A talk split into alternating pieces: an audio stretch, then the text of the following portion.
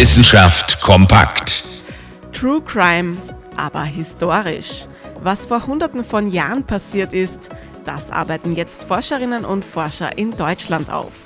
Südamerikanische Mumien, die bisher in Museen ausgestellt waren, werden nun per Computertomographie untersucht. Eine echte Detektivarbeit, die einiges ans Licht bringt. Eine der Mumien weist zum Beispiel eine verdrehte Halswirbelsäule auf. Mord durch tödliche Verletzung, zugefügt vor etwa 1000 Jahren. Dank eines speziellen Röntgenverfahrens kann dieser Mord heute rekonstruiert werden, ohne dass die Mumie dafür zerstört werden muss. Bemerkenswert. Wer auch immer damals der Täter oder die Täterin war, er oder sie hat gute anatomische Kenntnisse gehabt. Der Hals des Opfers wurde so weit gewaltsam verrenkt, bis das Rückenmark abgerissen ist.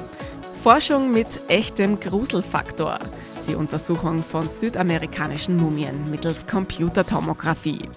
Wie die Menschen ermordet wurden, das lässt sich damit nachweisen. Aber warum? Das bleibt wohl für immer im Dunkeln. Interessante Themen aus Naturwissenschaft und Technik.